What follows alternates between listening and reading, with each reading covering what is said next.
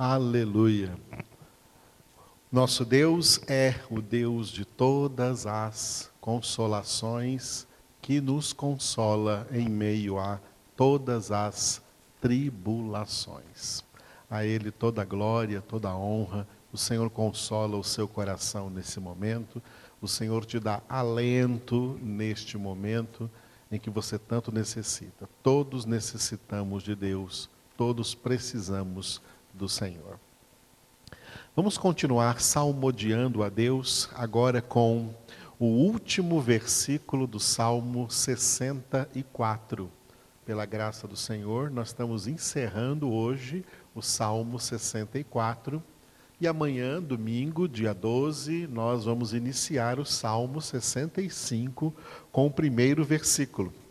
Lembrando que amanhã, domingo, dia 12 de abril, segundo domingo do mês, é a celebração da nossa ceia. A ceia do Senhor, a ceia que Jesus instituiu como memorial do seu corpo e do seu sangue, para fazermos isso em memória do Senhor. Então nós repetimos isso cada mês.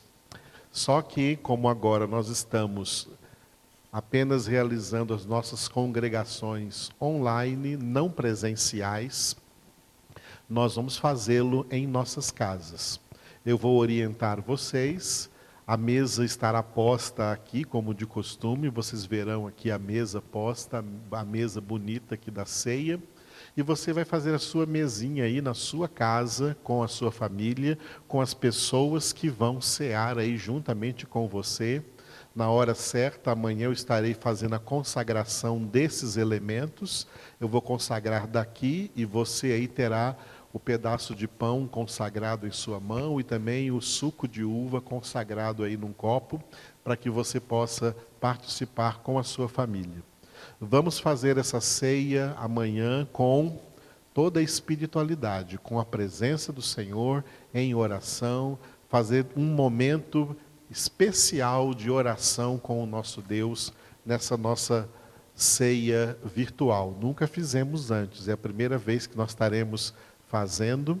Então, vamos participar todos com devoção, com reverência na presença do Senhor, eu daqui, você aí da sua casa e toda a nossa comunidade e quantas pessoas mais o Senhor estiver unindo aí ao redor do mundo poderão estar ceando conosco amanhã pela graça do nosso Deus. Amém? Então, se prepare para isso, será uma grande bênção.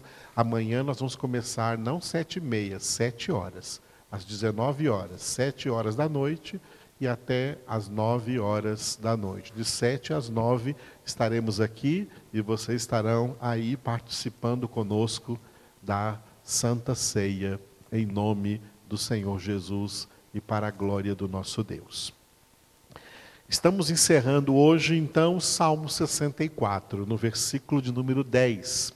O título que nós damos para esse versículo é A Alegria dos Justos existe uma diferença radical entre a alegria espiritual de, das demais alegrias, entre aspas, que as pessoas buscam experimentar aí no mundo.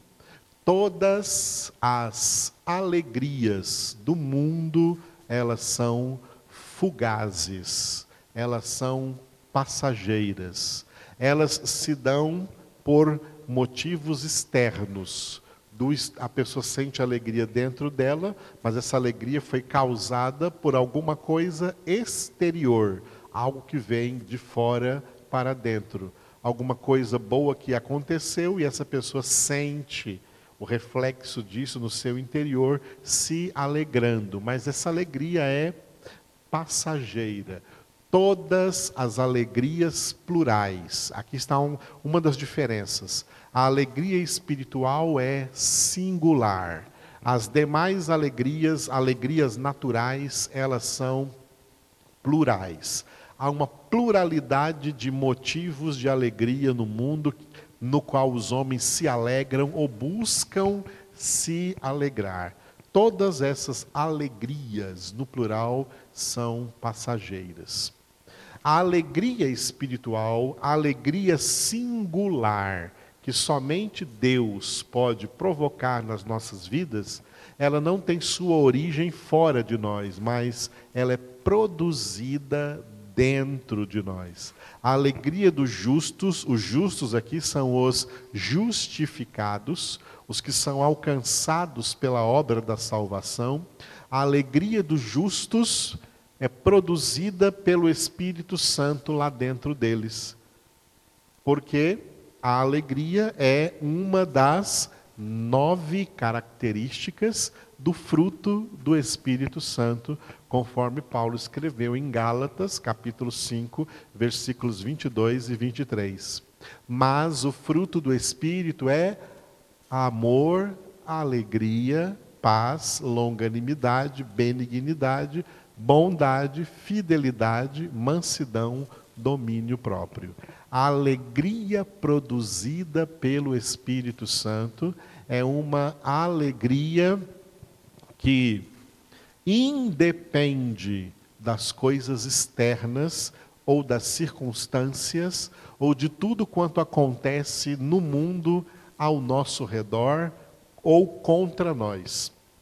Coisas, independente de coisas ruins que possam acontecer contra nós, nós permanecemos na alegria, porque ela é espiritual, é produzida pelo Espírito Santo em nosso interior e nos fortalece para vencermos as coisas externas, os reveses exteriores da vida, as tribulações e os desafios que a vida nos traz. Por isso, lá no livro do profeta Neemias está escrito: a alegria do Senhor é a vossa força.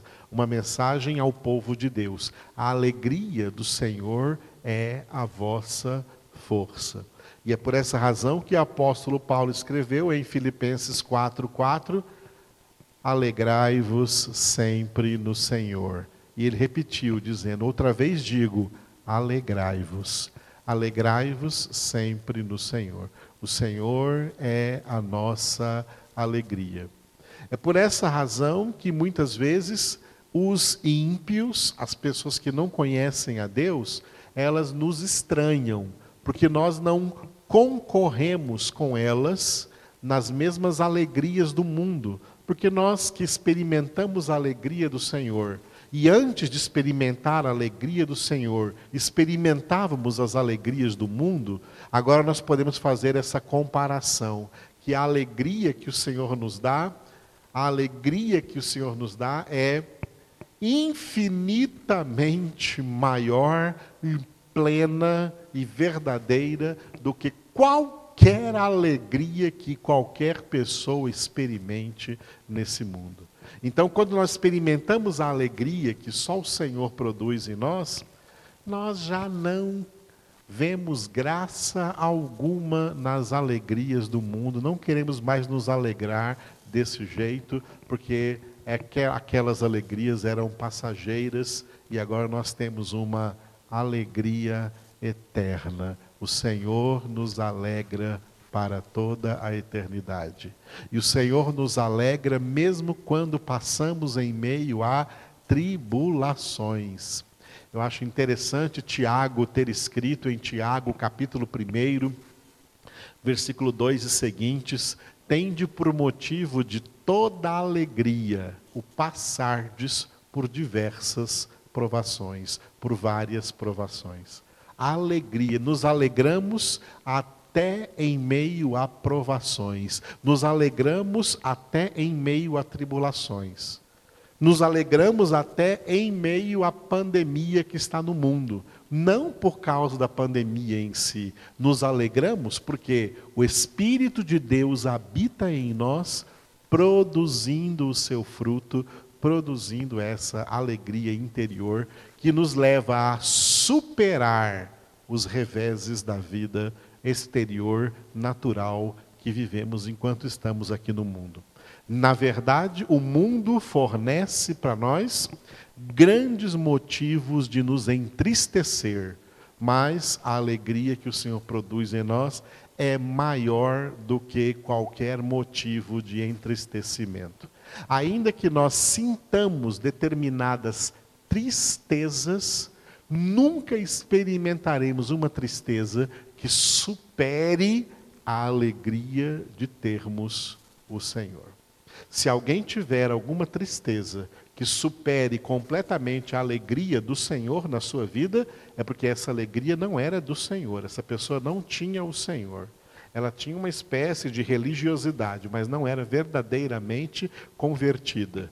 A pessoa verdadeiramente convertida, ela possui uma alegria inabalável, uma alegria tal que, mesmo em tempos de tristeza, nenhuma tristeza supera ou é maior do que essa alegria que o Senhor nos dá. Por isso, então, o título deste versículo, encerrando o Salmo 64, é a alegria que não é de todos não é de todos, é a alegria dos justos. Porque essa alegria é a alegria espiritual que vem do Senhor. O texto do versículo 10 do Salmo 64, então, é este. Davi encerra o Salmo 64 dizendo: O justo se alegra no Senhor e nele confia. Os de reto coração todos se gloriam. O versículo tem duas partes. A parte A, Salmo 64, 10a. A parte A, o título é Alegria e Confiança. Uma das fontes dessa alegria espiritual é a fé. A fé que possui vários atributos. Um dos atributos da fé é a confiança. E por isso Davi declarou assim, Salmo 64, 10a: O justo se alegra no Senhor e nele confia. O justo se alegra no Senhor e nele confia. Um exemplo disso, uma referência a essa alegria e a essa confiança. Qual que é mais importante, a alegria ou a confiança? A confiança. A confiança é a origem da alegria. É por confiarmos no Senhor que nele nós nos alegramos. Tá? A alegria é produzida mediante a fé, a fé que é, entre outras coisas, confiar em Deus. E por isso, sobre confiança, que é principal aí nessa parte A do versículo, eu coloquei como referência o Salmo 40, versículos de 1 a 3. Salmo 40, de 1 a 3, onde o salmista declarou assim: Esperei confiantemente pelo Senhor, ele se inclinou para mim e me ouviu quando clamei por socorro. Tirou-me de um poço de perdição, de um tremedal de lama colocou-me os pés sobre uma rocha e me firmou os passos, e me pôs nos lábios um novo cântico, um hino de louvor ao nosso Deus. Muitos verão essas coisas, temerão e confiarão no Senhor. Aleluia. Olha como o salmista aqui do Salmo 40, ele conta o seu testemunho de fé e de confiança no Senhor, confiança mediante a qual ele se alegra no Senhor. Ele diz: Esperei confiantemente pelo Senhor. Ele se inclinou para mim e me ouviu quando clamei por socorro. Agora veja o seguinte: a partir de onde está escrito aí, tirou-me.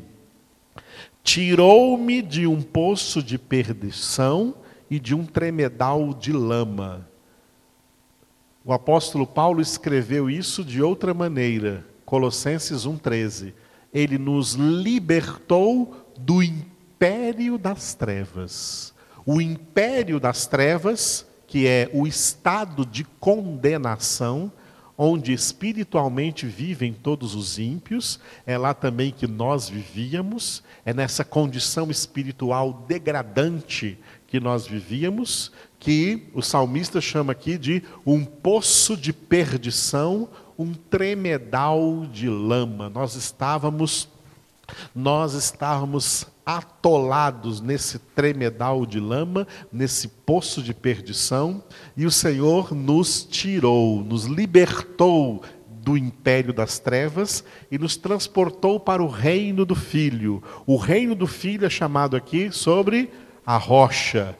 Colocou-me os pés sobre uma rocha. Jesus é a nossa rocha. Jesus é a rocha firme sobre a qual Deus colocou os nossos pés. E Jesus é o caminho reto, o caminho aplanado no qual Deus firmou os nossos passos até chegarmos na glória. Enquanto caminhamos neste caminho, nós temos sempre nos lábios um novo cântico, um hino de louvor ao nosso Deus, para servir de testemunho a outras pessoas, para que muitos vejam essas coisas, temam e confiem no Senhor e creiam também que esse é o Deus poderoso para levantar qualquer um, quem ele quiser, deste poço de perdição, desse tremedal de lama, e firmar seus pés sobre a rocha e fazê-los andar a passos firmes no caminho, na verdade e na vida que é Jesus e que conduz até a casa do Pai. A parte B do versículo, então, a parte final do Salmo 64, versículo, último versículo, versículo 10, parte B, o título é Retidão e Glória. Os retos caminham no caminho de retidão. O caminho de retidão é Jesus. Jesus é um caminho reto. Fora de Jesus, todos os caminhos são tortuosos. Todas as veredas são tortas. São tortuosos, que não levam à vida eterna, mas levam à perdição eterna. O único caminho reto, seguro e firme para a glória é Cristo. O que é retidão? Retidão é andar em Cristo Jesus, andar no caminho reto em nome de Cristo Jesus. E o fim disso será a glória. Então, retidão e glória. Davi disse assim, Salmo 64, 10b: Os de reto coração todos se gloriam. O que significam isso? Se gloriar não é se vangloriar, é se gloriar porque Paulo disse: aquele que se gloria, glorie-se no Senhor. Veja comigo o texto em 1 Coríntios, capítulo 1, versículos 28 a 31. Deus escolheu as coisas loucas do mundo para envergonhar os sábios e escolheu as coisas fracas do mundo para envergonhar as fortes. E Deus escolheu as coisas humildes do mundo e as desprezadas, e aquelas que não são, para reduzir a nada as que são, a fim de que ninguém se vanglorie na presença de Deus. Mas vós sois dele em Cristo Jesus, o qual se tornou da parte de Deus sabedoria e justiça e santificação e redenção, para que, como está escrito, aquele que se gloria, glorie-se no Senhor. O que é gloriar-se no Senhor? É experimentar a intraduzível alegria que Ele nos dá de sermos seus redimidos, de sermos, em primeiro lugar, propriedade dele. Veja o final desse texto, ó. mas vós sois dele em Cristo Jesus. Vós sois dele em Cristo Jesus. Nós nos gloriamos em Cristo, se gloriar em Cristo é se alegrar de ser propriedade exclusiva de Deus em Cristo Jesus, que se tornou para nós, da parte de Deus, em sabedoria, nos gloriamos da sabedoria que Deus nos dá, nos gloriamos da justiça de Deus sendo operada em nossas vidas mediante a santificação, é mediante a santificação que a justiça de Deus, que é a santidade de Deus, é operada em nossa vida, e redenção. Redenção significa que nós somos comprados por alto preço e por isso somos dele, pertencemos a ele. E ele nos comprou e agora está nos resguardando até o dia em que ele virá buscar aqueles que ele adquiriu para si por alto preço. Nós somos de Deus. Quando dizemos para as pessoas que nós somos de Deus, não estamos nos vangloriando, não estamos dizendo isso para aparecer, ou para dizer que somos melhores do que outras pessoas, ou exaltando a nós mesmos, não, estamos exaltando o Senhor, porque nós temos que dizer para as pessoas que quem fez e continua fazendo tudo isso nas nossas vidas é o Senhor não é por nós mesmos, não é nossa força. Aqueles que se vangloriam, glórias vãs, se vangloriam nas suas próprias forças, nos seus próprios feitos. Os filhos de Deus não podem fazer isso, porque os filhos de Deus entendem que tudo quanto fazem e tudo quanto eles são agora é por causa da ação direta de Deus em suas vidas. Por isso eles dão glória a Deus no meio de tudo, e ao dizer para os homens, eles estão se gloriando, mas no Senhor. Portanto, toda essa glória é revertida para Deus, porque só a Ele pertence toda a honra, toda a glória, todo o louvor, todas as ações de graças. Ao Senhor toda a honra, ao Senhor toda a a glória. É assim que nós encerramos o Salmo 64, expressando a vitória espiritual que Deus nos dá sobre todas as coisas. Tudo nesse mundo é passageiro, mas a glória de Deus em nossas vidas é eterna. A glória eterna do Pai, do Filho e do Espírito Santo de Deus. Oremos juntos. Obrigado, Senhor Jesus, porque tu és para nós, da parte de Deus, sabedoria, justiça, santificação e redenção. Obrigado, Senhor, por tão grande redenção, por tão grande salvação, por copiosa redenção do Senhor a nosso favor. Obrigado, Jesus, pelo teu sacrifício, vindo a esse mundo como homem, e uma vez reconhecido como homem, te humilhaste ainda mais, se tornando obediente em tudo ao Pai até a morte e morte de cruz. Mas Deus te ressuscitou ao terceiro dia e te deu o nome que está acima de todo nome, para que ao teu nome, Jesus, diante do teu nome se dobre todo joelho no céu, na terra e debaixo da terra, e toda língua confesse para a glória de Deus Pai que somente tu és o Senhor.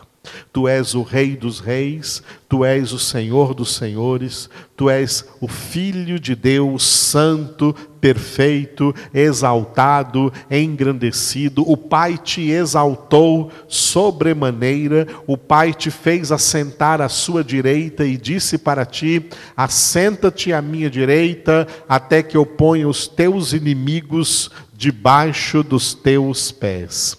Nós te louvamos porque essa obra do Pai está sendo realizada na administração do tempo e da história.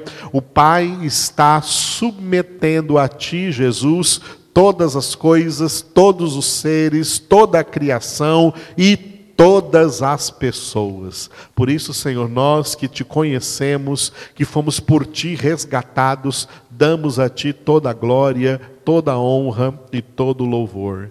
E oramos a Ti, Senhor Jesus, em favor de toda a humanidade. Oramos pela cura divina, Senhor. A cura que o Senhor conquistou para todos, sem exceção, na cruz do Calvário. É por isso que o Senhor curou e continua curando, até mesmo pessoas que não serão salvas, mas o Senhor pode curá-las agora mesmo em vida na terra.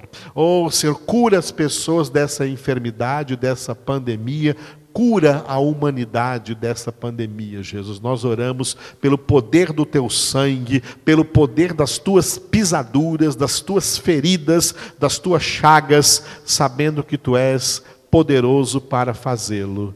E em teu nome queremos exaltar e engrandecer-te, Senhor, para a glória do Pai, para a tua glória e do Espírito Santo. Aleluia.